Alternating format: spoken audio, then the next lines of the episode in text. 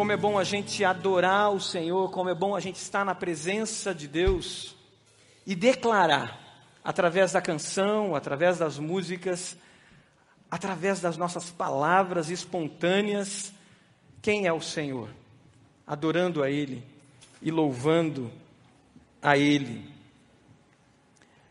Eu imagino os apóstolos, eu imagino os primeiros discípulos em situações tão adversas e eles buscando a Deus e adorando a Deus e cantando canções como essa que nós cantamos aqui.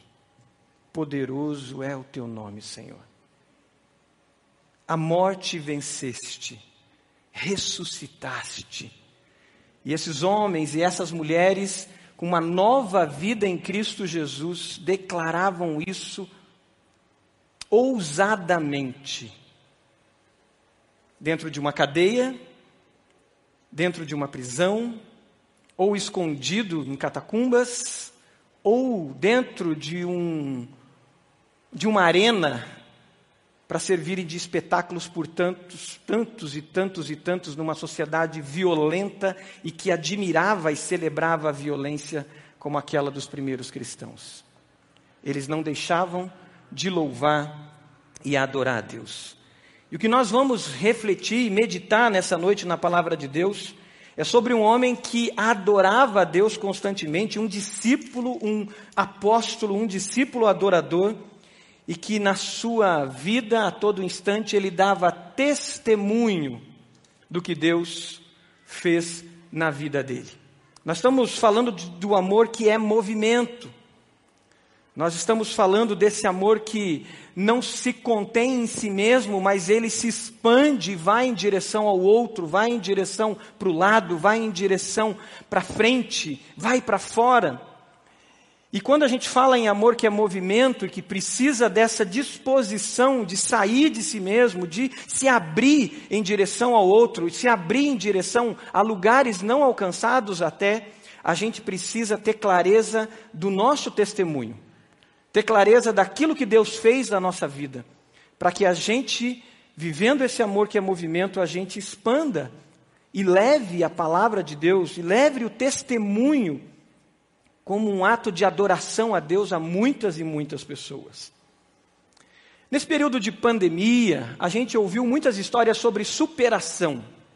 A gente ouviu muitas histórias de pessoas que conseguiram superar situações muito adversas, seja na saúde física, seja na empresa, empresários vivendo desafios tão grandes, seja no trabalho, seja tendo que se reinventar profissionalmente, muitas histórias de superação. Nós queremos falar hoje sobre o principal testemunho de superação. Qual foi o melhor testemunho de superação que já te chamou a atenção? Qual foi o maior ou o melhor testemunho de superação que você já viu? Você lembra de alguma história assim? Compartilha aí com a sua esposa do lado, compartilha com quem está perto de você aí, né? Estamos sentados em famílias. Você lembra de alguma história de superação, um testemunho de superação que marcou a sua vida?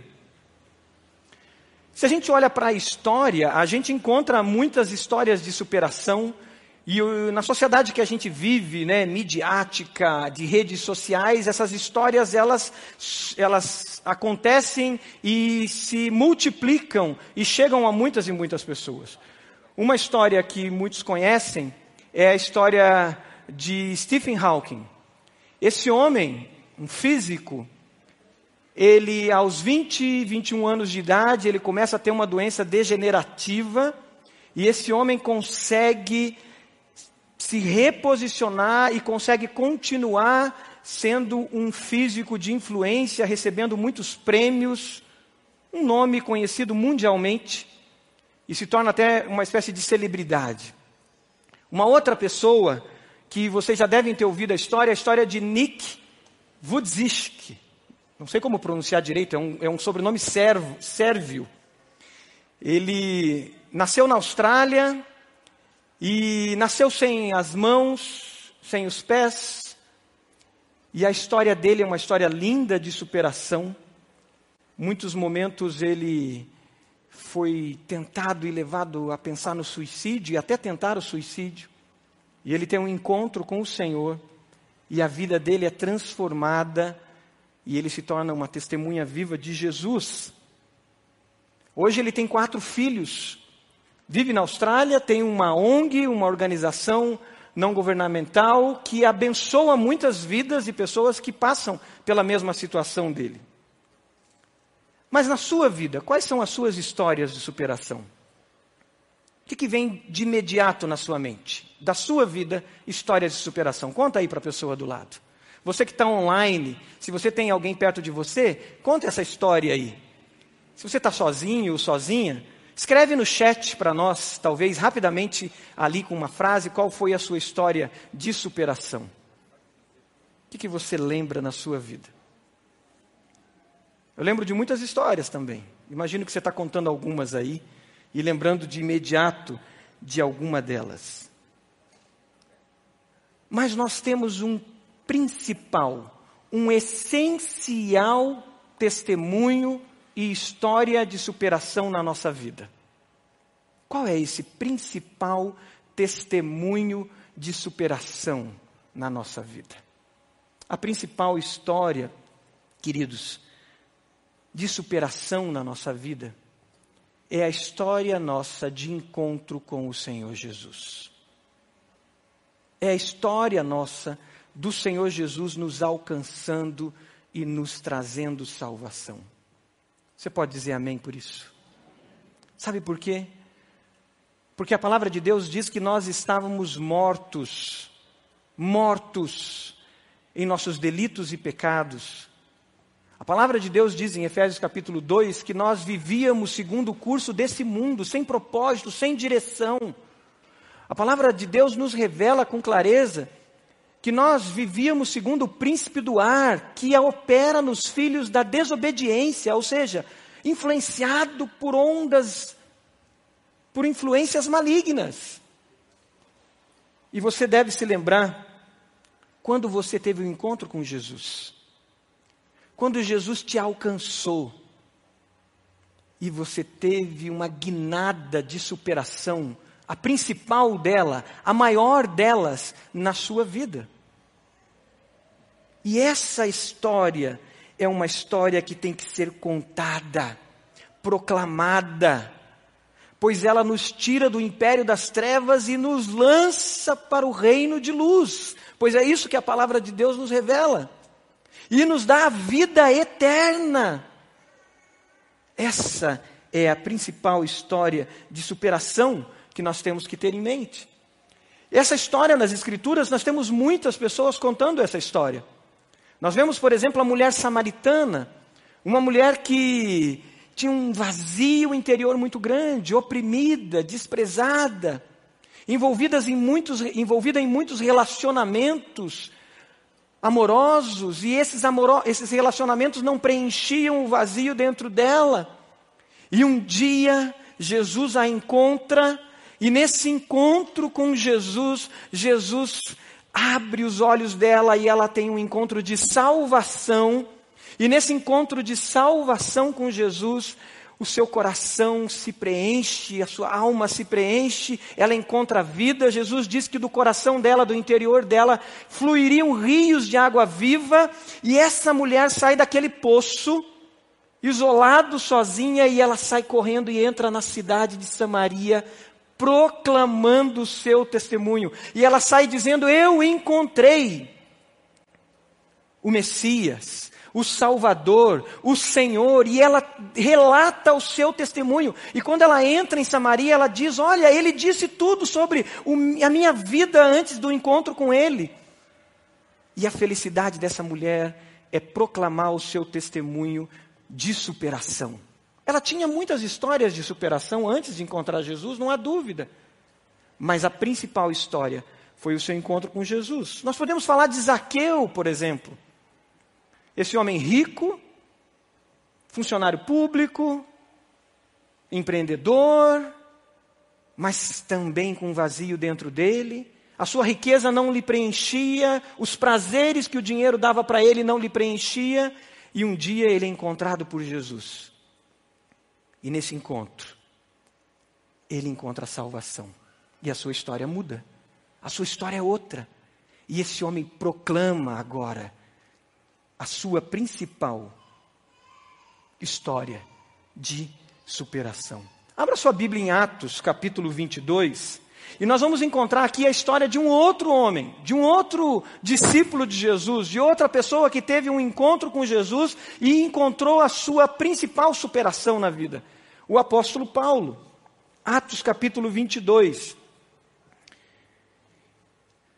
Você que está em casa, online, anote, sublinhe, deixe a sua Bíblia aberta.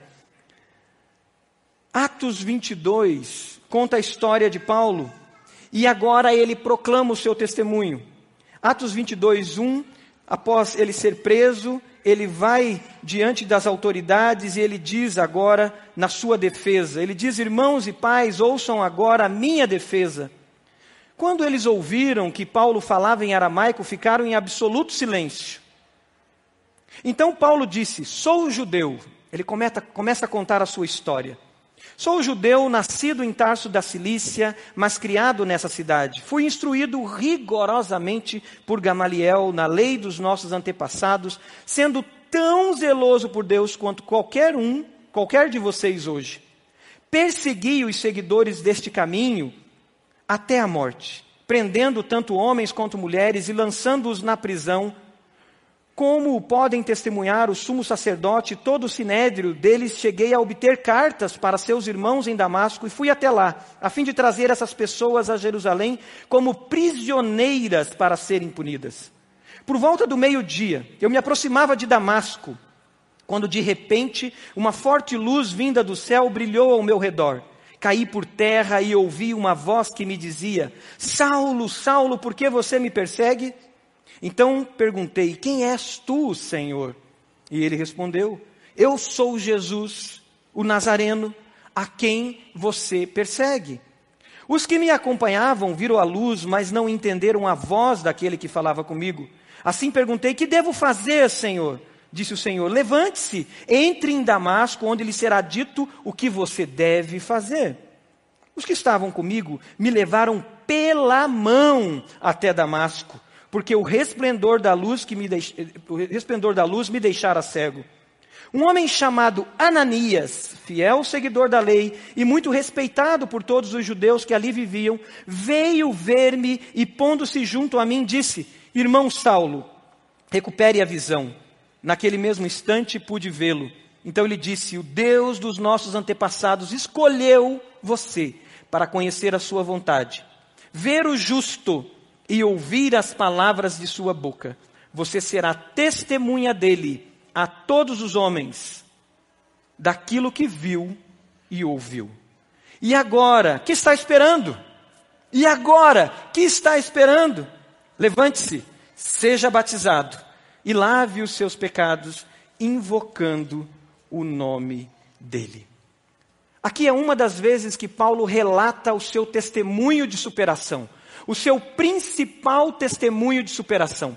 Paulo tinha muitas histórias, muitos momentos de superação. Ele poderia contar da vida dele fora da Judéia, entre os gregos, em tantos embates que ele viveu. Ele poderia contar do, da vida dele no sinédrio, na liderança religiosa daquele povo e tantos embates que viveu. Mas agora ele tem um testemunho principal de superação na vida dele, e agora, a todo instante, ele conta esse testemunho. Aqui é uma das vezes. Dois momentos nós vamos ver esse testemunho sendo contado com muita clareza: Atos 22 e também Atos 26. Esse testemunho é contado nesses dois momentos bem detalhadamente. Mas Paulo conta esse testemunho o tempo todo. Se você ler a carta aos Filipenses, você vai ver que Paulo fala dele testemunhar aos guardas que estavam do lado dele enquanto Paulo estava acorrentado a esses guardas. Paulo termina falando a carta dos Filipenses, falando de uma igreja que se reunia na casa de César pessoas que foram alcançadas a partir do testemunho de superação ou do principal testemunho de salvação e superação de Paulo. Nós somos chamados, queridos, a sermos essas testemunhas. Paulo, quando, quando conta esse testemunho, na verdade ele está vivendo e obedecendo um mandato que Jesus deu para ele. Jesus deu um comissionamento a ele e a todos nós. Em Mateus capítulo 28, Jesus fala desse comissionamento. E o que é esse comissionamento? Vão, me ajudem, vão e façam discípulos de todas as nações. Você pode repetir comigo?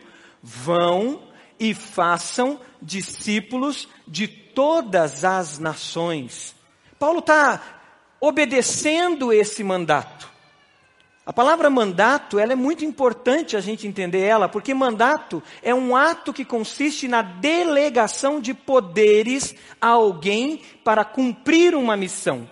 O presidente da República, quando ele toma posse, ele recebe um mandato. E junto com esse mandato, ele recebe poderes para exercer esse mandato. Ele recebe um, um, um, um orçamento de mais de 20 bilhões de reais. Os estados enviam esse dinheiro ao governo federal e o governo federal administra. Então ele não recebe uma missão sem ter condições de executá-la. Ele recebe uma missão e todas as condições necessárias para executá-la. Jesus nos dá um mandato. Jesus disse: Foi-me dada toda a autoridade no céu e na terra. Portanto, vão e façam discípulos. Atos 1,8 diz: E recebereis poder, e serão minhas testemunhas até os confins da terra. Vamos ler juntos Atos 1,8? E recebereis poder, e serão minhas testemunhas até os confins da terra. Nós recebemos do Senhor uma missão, mas junto com essa missão recebemos poder, condições para a gente cumprir essa missão. Por isso é um mandato, um comissionamento, a grande comissão. E Paulo agora está ali diante daquelas autoridades e agora ele relata o seu testemunho. Testemunho da vida dele. Testemunho vem de evangelizar. Evangelizar é eu sou um mensageiro. Evangelizar é eu proclamo a mensagem, eu comunico a boa mensagem. Evangelizar significa verbalizar a história do que Deus fez na minha vida. Nós vivemos tempos, muitas vezes, que por, por a gente não querer ser aquelas pessoas que ficam insistindo para que os outros se convertam e ficam o tempo todo falando, a gente muitas vezes cai no outro extremo. E a gente deixa de proclamar a palavra e de proclamar o nosso testemunho, o evangelho, na nossa vida. E a gente às vezes diz assim: não, eu testemunho com a minha vida. Eu dou um testemunho com a minha vida lá na empresa. Eu não falo de Jesus, mas a minha vida revela Jesus. E eu caí nessa armadilha em muitos momentos. Eu lembro de uma situação que o meu sócio ainda não era convertido e a gente junto e ele viu que eu parei de testemunhar de Jesus. E um dia o Paulo diz assim para mim: Marcos, o que, que aconteceu com você? Você sempre achava uma oportunidade e dava uma cutucada na gente. E ele não era convertido ainda. Ele disse: Você parou. E eu vi que até nos clientes, você agora, né? Eu falei: Não, eu estou testemunhando com a minha vida. Queridos, a nossa vida é um testemunho vivo de Jesus, sem dúvida. Porém, a palavra de Deus nos ensina a proclamar, a verbalizar, a evangelizar. Na teologia isso chama-se querigma, é o que? É essa mensagem que a gente leva. A palavra de Deus nos diz que a fé vem pelo ouvir. A palavra precisa ser proclamada, o evangelho precisa ser proclamado. A nossa vida é o testemunho vivo. Mas as nossas palavras precisam ser ditas para que as pessoas entendam e recebam o Evangelho de Jesus. E Paulo não teme nada. Em vez de Paulo entrar numa discussão jurídica aqui com essas lideranças, ele começa contando a sua história. Você sabe contar uma história? Se te perguntar sobre um evento que teve ontem, você vai saber contar essa história, não vai? Por exemplo, os homens se reuniram ontem aqui, né, em torno de 50 pais, mais os filhos, davam umas 100 pessoas. É isso, pastor Mateus? 100 homens. Você conseguiria contar essa história, pastor Mateus, e como foi esse encontro ontem? Conseguiria. Né? É uma história de um encontro. Você poderia contar a história da tua visita, talvez, a um filho, uma filha, ao seu pai, a um tio? E o testemunho começa por, por narrar a nossa história, aquilo que Deus fez em nossas vidas. E Paulo começa então a sua defesa, narrando o seu testemunho. Você conseguiria escrever ou falar o testemunho de conversão seu? Em três minutos? Contar como foi a, su a sua experiência de superação, de principal superação na sua vida, do seu encontro com Jesus? Paulo faz isso. Nós vamos caminhar ainda mais nesse testemunho de Paulo em quatro aspectos do testemunho. E como nós podemos dar o nosso testemunho. O primeiro é como era a minha vida antes do meu encontro com Jesus. Como era a minha vida antes desse salto de superação que Jesus fez me dar. Antes da salvação. O segundo ponto é como compreendi que Deus queria me salvar. Como eu compreendi que Jesus estava vindo ao meu encontro, estava me levando, me guiando para um encontro de salvação. O terceiro é como foi esse encontro? Como eu fui salvo? E o quarto é: o que é a minha vida agora com Jesus? Eu não sei em que ponto você está dessa linha que foi colocada aqui com quatro pontos. Se você ainda está no ponto ainda antes de Jesus. E se você está no ponto ainda antes de Jesus, saiba que você não está aqui por acaso. O Espírito Santo de Deus te trouxe aqui. Para que hoje você estabeleça uma nova história. Se você está online ouvindo essa mensagem, saiba que não foi por acaso que você se conectou, mas que hoje começa um salto de superação na sua vida, uma nova história, para que você possa contar a partir de um novo nível, a partir de um encontro com Jesus. E esse primeiro ponto Vai falar então da história do apóstolo antes do encontro com Jesus. Se você quiser escrever aí no seu celular, ou quem está com caneta aqui prontinho escrever, vamos fazer esse exercício de escrever também o nosso testemunho? Paulo então começa a falar da vida dele antes de ser salvo. E para falar da vida antes de ser salvo, é importante a gente ter em mente perguntas como: em função do que girava a minha vida? Antes de você ter o um encontro com Jesus, o que, que motivava você? Qual eram as suas fontes de desejos? Quais eram as circunstâncias que você vivia antes de você ter um encontro com Jesus? Quais eram as lutas que você enfrentava? Tenta lembrar. Quais eram as lutas que você enfrentava? Quais eram as necessidades que você tinha? Que ambiente era aquele que você vivia antes de ter um encontro com Jesus? No caso de Paulo, ele vai dizer nos versículos 3 a 5 que ele era um judeu nascido e instruído rigorosamente na lei. Olha, o versículo 3 fala sobre isso. E diz no versículo 3, 3 que ele era tão zeloso por Deus como qualquer um daqueles ali. O versículo 4 diz que ele perseguia os seguidores do caminho, com C maiúsculo. O caminho aqui é o povo do caminho, é Jesus os seguidores de Jesus. E ele era um perseguidor, isso antes do seu encontro com Jesus. E ele diz que perseguia até a morte. Ele prendia tanto homens quanto mulheres e lançava-os na prisão. Como podem testemunhar, o sumo sacerdote e todo o sinédrio, ele obtinha cartas e ia perseguindo e lançando pessoas nas prisões.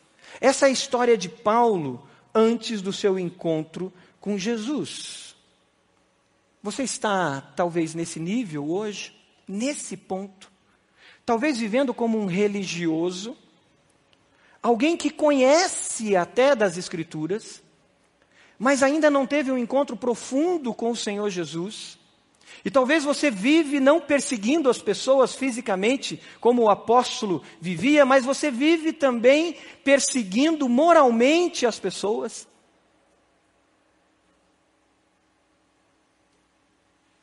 Algo que a religiosidade é capaz de levar as pessoas a fazerem.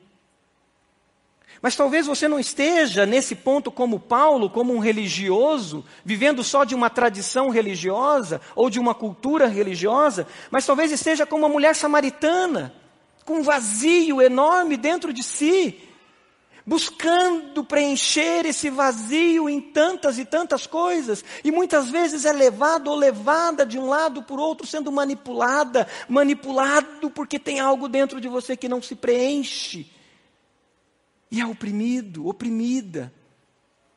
Talvez você esteja como Zaqueu, buscando a satisfação no sucesso, buscando a satisfação na, na, na, nas riquezas, nos prazeres que os recursos podem te dar, e isso te gera a cada dia um vazio maior. O certo é que sem Jesus não temos esperança. Sem Jesus, nada nos sacia. Sem Jesus, nada nos preenche. Sem Jesus, um vazio existe dentro de nós. A minha realidade, no meu testemunho, foi que eu nasci num lar cristão, numa família cristã, numa família bastante religiosa também. E nessa realidade que eu vivia, eu estava me tornando cada vez mais um bom religioso que apontava o dedo para todo mundo. E um dia, aquele vazio começou a aumentar dentro de mim, porque a religiosidade não preenche. Eu comecei a ter condições, comecei a trabalhar muito cedo, ter os meus recursos, ter condições de to tomar decisões sozinho. E comecei a perceber que mesmo a minha religiosidade não estava me preenchendo. Até que alguém me chama para as Escrituras Sagradas para a palavra de Deus. Um jovem fala: Vamos ler a palavra de Deus, vamos estudar a Bíblia Sagrada. E ali começa uma virada na minha vida. Escreve aí, se você puder agora, em três linhas, como era a sua vida antes de ter Jesus. Você pode escrever isso? Se você está online, pausa o vídeo e escreva em três linhas como era a sua vida antes de ter um encontro com Jesus. E se você ainda não teve um encontro com Jesus, como é que está sendo a sua vida sem Jesus? Você pode escrever em três linhas, você pode digitar no seu celular aí, é, numa, num bloco de notas, como era isso. Mas Paulo agora passa por um segundo estágio. E ele vai falar sobre como ele compreendeu que Deus queria salvá-lo. E isso está no versículo 6 em diante. Ele diz que ele estava indo então para Damasco por volta do meio-dia, e quando ele se aproximava de Damasco, de repente uma forte luz vinda do céu brilhou ao seu redor, e ele caiu por terra. E ouviu uma voz que dizia: Saulo, Saulo, por que você está me perseguindo? Então ele pergunta: Quem és tu, Senhor? E ele responde: Eu sou Jesus, o Nazareno. Eu sou Jesus, o Nazareno, a quem você persegue. Os que acompanhavam ele viram a luz, mas não entenderam a voz. E ele pergunta então: Senhor, o que eu devo fazer, Senhor? E o Senhor diz: Levante-se, entre na cidade de Damasco, e lá vai ser, vai ser lhe dito o que você deve fazer. Deus usa as circunstâncias para cercar o nosso caminho. Deus usa situações momentos, Deus usa pessoas para cercar o nosso caminho. E na minha vida foi o Valdir, aquele jovem que chegou para mim e diz: Marcos, não está legal. A tua vida religiosa, por mais bonita que apareça diante das pessoas, tem algo aí dentro que não está legal. O Valdir contou o testemunho dele para mim. Eu era de uma igreja e ele conta o testemunho de ele ter ido num culto nas Assembleias de Deus, e aí de como Deus falou com ele, e ele entregou a vida dele ao Senhor Jesus e ele conta aquilo para mim. Eu era de uma outra igreja, um grupo bem fechado, bem sectário. E aí ele conta aquela história para mim. E eu falo, mas que interessante isso. Eu nunca ouvi isso aqui na igreja que eu estou, nunca ouvi isso sobre entregar a vida para Jesus. Eu fui ensinado a seguir a cultura religiosa cristã. E aí nessa história dele, eu sou impactado e a gente começa a ler a palavra de Deus. Deus usou uma, usou uma pessoa para me levar ao Evangelho. Mas muitas vezes Deus usa momentos difíceis para que a gente acorde. Talvez você esteja vivendo um momento difícil e você não entende o que está acontecendo. Mas hoje saiba que o Senhor está te chamando. Como diz o C.S. Lewis, ele está usando um megafone diante dessas circunstâncias que você está vivendo e dizendo volta, e dizendo venha, o Senhor está te chamando. E foi isso que aconteceu com o apóstolo Paulo. O Senhor o chamou, literalmente o chamou. Em que ponto você está? Você lembra do momento que você compreendeu que Jesus queria te salvar? Escreve isso aí, em duas linhas. Qual foi o momento que você compreendeu? Deus usou uma pessoa? Escreve isso. Foi uma pessoa? Foi uma circunstância? Foi uma crise no casamento? Foi uma crise na vida financeira? Foi uma busca pela palavra? Alguém que te levou? Como aconteceu isso? O apóstolo viveu uma situação tão complicada e tão difícil que Atos 26, 14, quando ele está narrando o testemunho dele em outra ocasião, e Atos 26, 14, ele diz o seguinte nesse momento de encontro: ele diz, Todos caímos por terra. Então ouvi uma voz que me dizia em aramaico: Saulo, Saulo, por que você está me perseguindo? E olha essa frase que Paulo fala aqui, nesse novo momento do testemunho, que não está lá no capítulo 22. Ele diz: Resistir ao aguilhão só lhe trará dor. Sabe um peixe quando é fisgado? E ele se debate, ele se debate, e ele quer fugir de todo jeito. Paulo estava assim, preso àquele aguilhão. E o Senhor dizendo: Você é meu, eu te escolhi, você me pertence. Queridos, muitos vivem nesse estágio, se, de, se, debatendo nesse aguilhão. E deixa eu dizer, muitos vivem nesse estágio muitas vezes dentro da igreja se debatendo, querendo voltar para o mundo, querendo voltar para as realidades do antes do encontro com Jesus. E o Senhor está dizendo: não resista, eu te escolhi, eu te chamei, eu te busquei, eu estou te atraindo com a minha graça, você é meu, irresistível graça que nos atrai. Você está nesse estágio? Não resista e Paulo aqui se entrega. Paulo depõe as suas armas. E Paulo busca ao Senhor.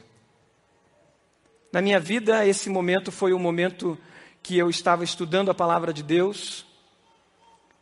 E ali eu entendi que eu deveria ir além de ser um religioso. Eu deveria render a minha vida totalmente ao Senhor Jesus. Não somente os dez itens, ou sete itens, ou quinze itens que a minha igreja dizia: não faça, não faça, não faça, não faça, não faça e não faça. E eu deveria realmente mudar do não faça para Senhor, eu farei tudo por ti. Senhor, a minha vida inteira é tua. A minha vida não é mais do não faça, a minha vida é sua, totalmente sua. Você pode escrever em duas frases esse momento. O primeiro momento é como era a sua vida antes de ser salvo. O segundo momento é como você compreendeu que Jesus estava te atraindo e que Deus queria te salvar. O terceiro momento é quando você foi salvo. E agora o apóstolo, Atos 22, porque até aqui ele não teve o um encontro da salvação ainda. E Atos 22, versículo 12, Paulo vai contar algo muito especial no seu testemunho. Ele diz então que chega em Damasco, foi levado pela mão ali a Damasco, e entra em Damasco e lá ele encontra um homem chamado Ananias. Ananias, fiel seguidor da lei, muito respeitado. Esse homem foi vê-lo e se colocou junto a ele. Esse homem abre os olhos de Paulo, não somente fisicamente, mas os seus olhos são abertos agora, porque Paulo passa a compreender o Evangelho de Jesus. O Evangelho não foi pregado para Paulo naquela luz. O Evangelho foi pregado para Paulo por um homem chamado Ananias. É por isso, queridos, que esse privilégio é meu e é seu. Não pertence aos anjos, e nem mesmo Jesus prega o Evangelho. Nós vemos histórias de pessoas em países de perseguição. Recentemente, conversando com o pastor Eliezer, missionário, ele contava mais uma das histórias de pessoas em lugares não alcançados, que pessoas sonham com Jesus. E sabe o que, que Jesus diz para elas nessa revelação? Vai e se encontre com um missionário em tal lugar. A última história que eu ouvi de um pastor que Deus incomodou ele dias e dias e dias e ele chega para a igreja e compartilha para a igreja que Deus falava para ele ir para a Síria, e ele não sabia por quê. E a igreja se movimenta e manda ele para a Síria sem saber o que ele ia fazer exatamente. E no aeroporto alguém o procura e diz: Deus me mostrou você. Deus me mostrou você. Porque você tem algo para falar para mim. E aquele homem muçulmano ouve o evangelho e encontra então salvação. Quando foi que você foi salvo? Quem foi que falou de Jesus para você? Eu lembro desse encontro no meu testemunho, quando eu estava, depois de ter ouvido o Valdir e lendo a palavra de Deus e lendo Atos, o Espírito Santo moveu meu coração e eu dobrei os meus joelhos. E eu fiz uma oração de entrega ao Senhor Jesus, como nunca tinha feito. E ali eu declarei: Jesus, eu sou teu, totalmente seu. E ali no meu quarto, eu entreguei a vida a Jesus. Você lembra quando foi que você entregou a sua vida a Jesus? Foi num culto? Foi num acampamento? Os jovens têm muito essa experiência. Foi numa rua conversando com alguém. Eu tive a bênção de evangelizar uma pessoa no terminal do, Boa, do Cabral. E lá essa pessoa aceitou Jesus. E eu tenho certeza que ela vai escrever isso no testemunho dela. No terminal do Cabral eu declarei que eu era de Jesus. Quando foi que você teve esse encontro? Você pode escrever isso em duas frases, lembrando quando foi que você entregou a sua vida a Jesus. Mas o último ponto muito importante e o mais importante. O que a nova vida então significa para você? O que a nova vida em Cristo significa para mim e para você? Essa nova vida que nós encontramos no Senhor. E agora o apóstolo vai falar. O versículo 14 em diante, ele vai revelar isso. Ele diz então: O Deus dos nossos antepassados o escolheu para conhecer a sua vontade e ver o justo, o justo com letra maiúscula, a pessoa de Jesus, e ouvir as palavras de sua boca. Você será testemunha dele a todos os homens daquilo que viu e ouviu, e agora que está esperando, levante-se e seja batizado. O que mudou na sua vida depois que você teve o um encontro com Jesus?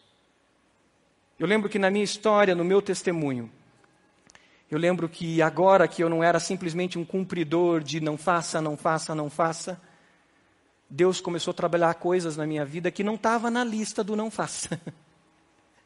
Eram coisas que não apareciam. E eu lembro do Valdir dizer: Marcos, tem algo aqui no teu coração, cara, que tem que ser trabalhado. E eu lembro de situações de tomadas de decisão por muito ímpeto e eu lembro de eu buscar o Senhor por isso. E lá na lista do não faça não falava sobre ímpeto, sobre impetuosidade. Mas lá no meu encontro com Jesus, Jesus dizia: descansa em mim. Jesus dizia: confia em mim. E Deus começa a trabalhar coisas no meu coração, começa a mudar coisas como a violência, que era algo tão comum na minha vida, na juventude. E Deus começa a me transformar numa pessoa mansa E tantas outras coisas, lutas interiores na área da sexualidade, Deus começa a trabalhar e Deus começa a transformar a partir desse encontro com Ele, uma nova vida com Ele. Como é a sua vida agora que você já tem Jesus? Como é a sua nova vida? O que significa ser um discípulo, um cristão para você hoje? Você pode escrever isso em duas frases? Você que está online, você pode continuar escrevendo isso? Esse é o testemunho vivo de Jesus, queridos. A palavra feita carne, se tornando vida. O evangelho que agora deixa de ser palavras e se transforma em vida na minha vida e na sua vida. E esse testemunho precisa ser proclamado. Tenta lembrar a última vez que você deu o seu testemunho a alguém. Quanto tempo faz? Que você chamou alguém do lado e disse: Eu quero te contar uma história de superação. Eu quero te contar uma história de transformação. E aí você contou a sua história. Enquanto preparava esse sermão e meditava, eu pensei nisso também.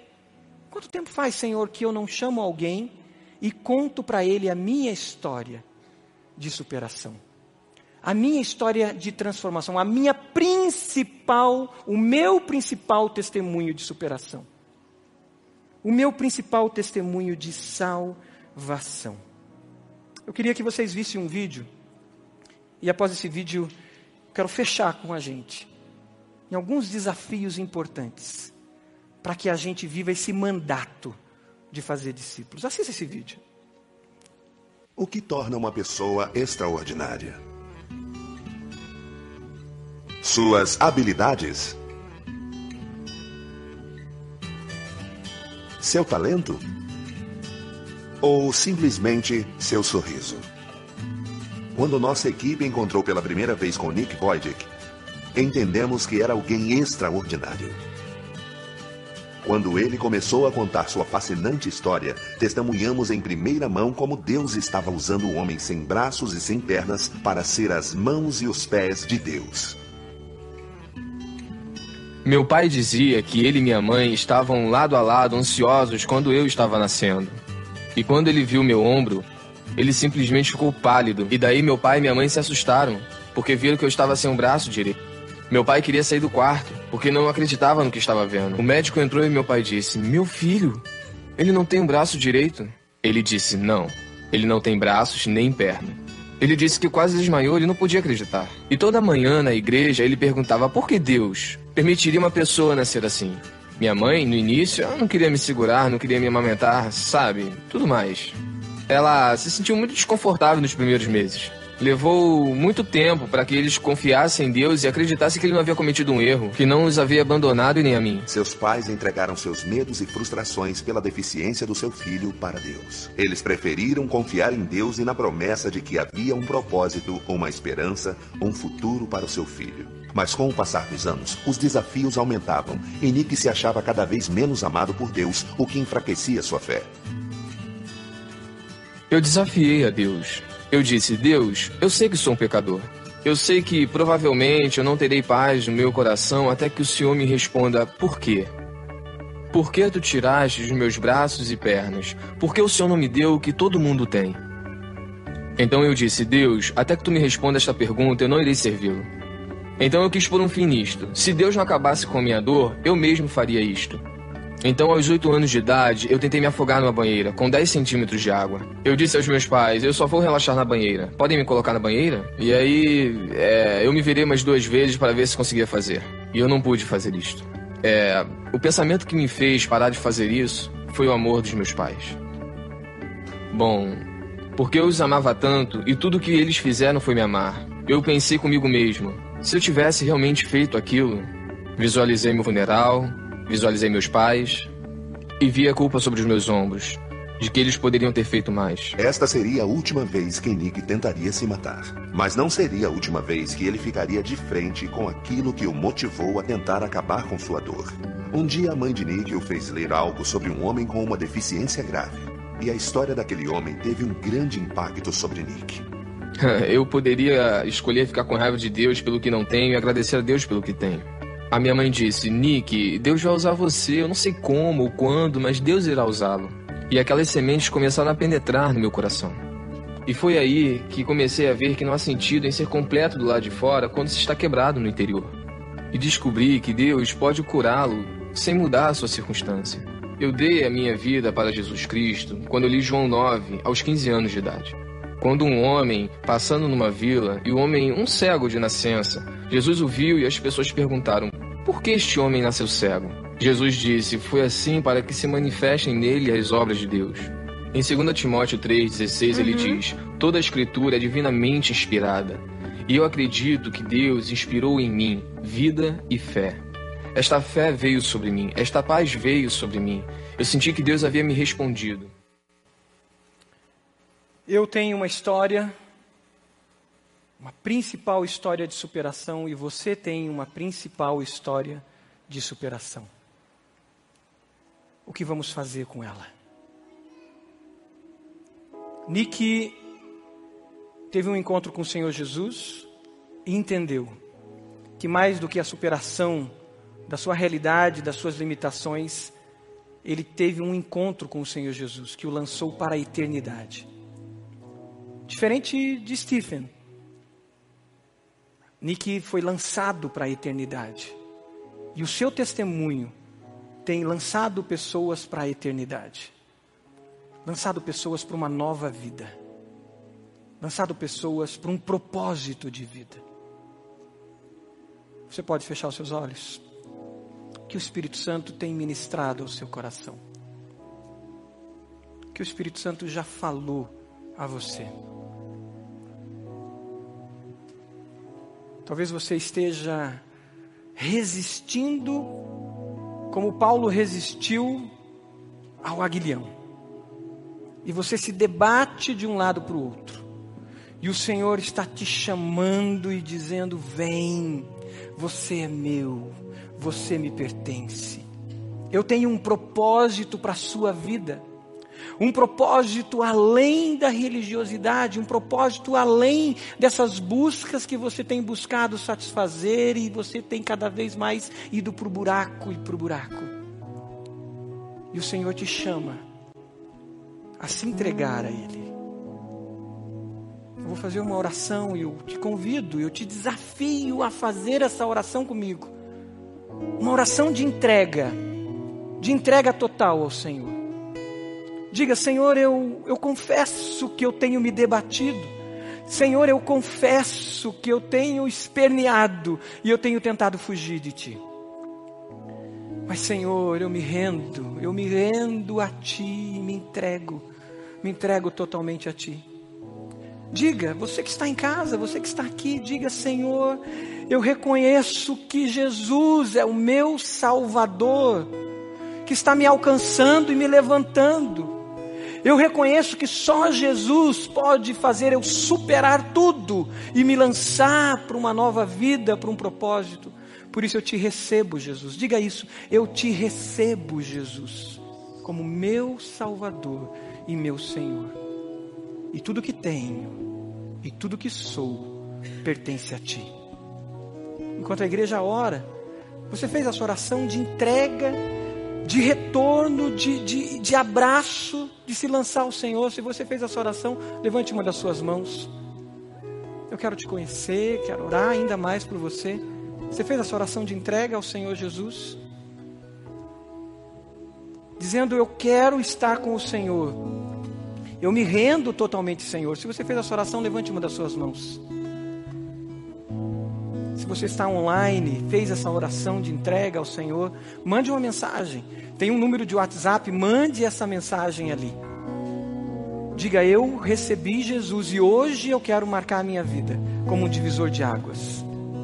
Se você fez essa oração, levante uma das suas mãos. O desafio é para que a gente compartilhe desse testemunho. Você aceita compartilhar esse testemunho para pelo menos cinco pessoas, que Deus vai te trazer os nomes que já vieram nomes na sua mente, Se você aceita esse desafio de compartilhar o seu testemunho de fé, o seu testemunho de superação no teu encontro com Jesus, eu te convido também a levantar uma das suas mãos e dizer: Eu aceito esse desafio, eu quero compartilhar meu testemunho. Você aceita esse desafio? Amém. Deus abençoe. Amém. Glória a Deus. Glória a Deus. Você tem pessoas para compartilhar esse testemunho e você quer compartilhar? Levante uma das suas mãos. Amém. Amém. Glórias a Deus. Senhor, nós queremos ser testemunhas vivas do Senhor. Por isso, então, Pai, que Teu Santo Espírito nos capacite. O Senhor nos deu a missão e nos deu o poder para sermos as testemunhas vivas. Então nós te pedimos, Senhor, nos leve e nos capacite. E nós queremos ser obedientes ao teu chamado, para que muitos tenham esse encontro com o Senhor de salvação e vida, como nós tivemos contigo. Oramos assim, Pai, em nome de Jesus. E a igreja diz: Amém e Amém.